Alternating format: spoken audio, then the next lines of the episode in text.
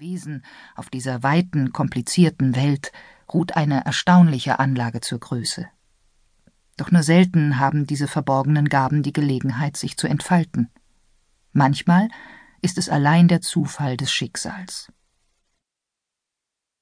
Kapitel 1 Hunger und Kälte fordern ihren Tribut. Die Luft lag scharf, schweigend und kalt über dem weiten Land.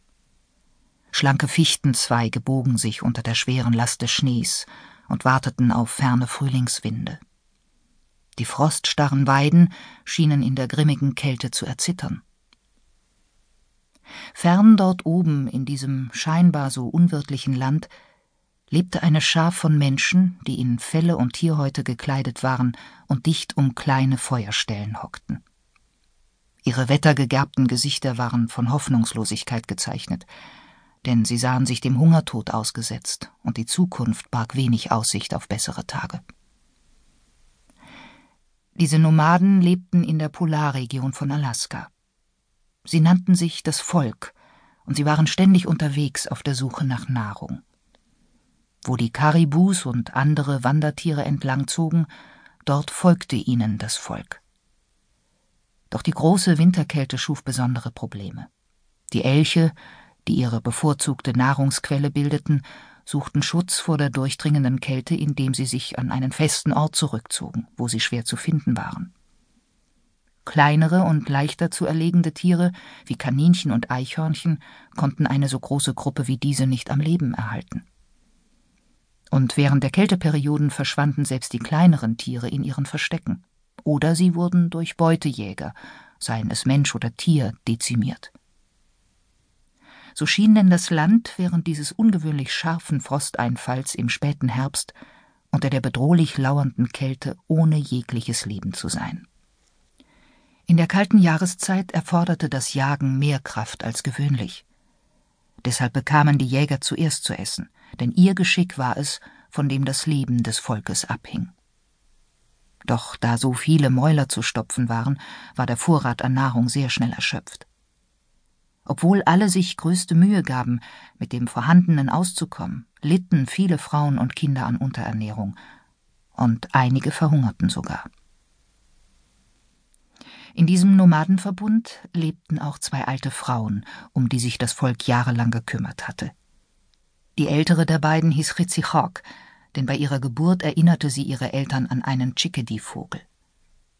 Die andere Frau hieß Saw, was Stern bedeutet, denn als die Geburt herannahte, hatte ihre Mutter in den herbstlichen Nachthimmel hochgeschaut und sich besonders auf die weit entfernten Sterne konzentriert, um sich vom Wehenschmerz abzulenken.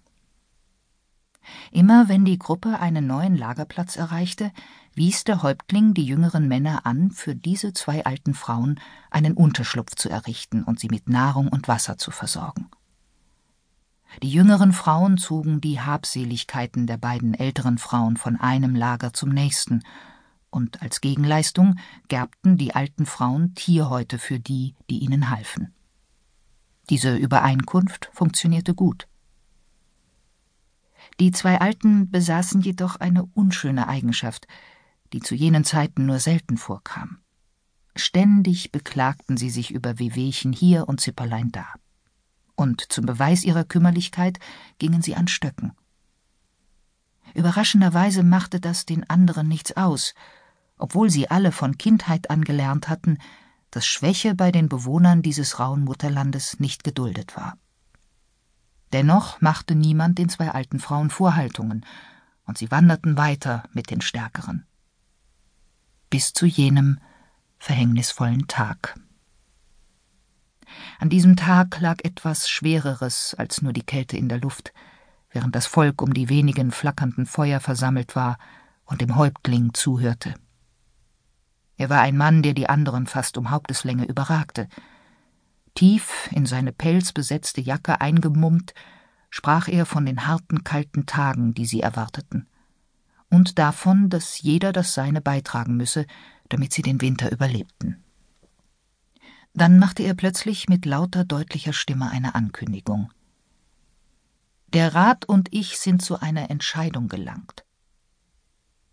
Der Häuptling machte eine Pause, als habe er Mühe, die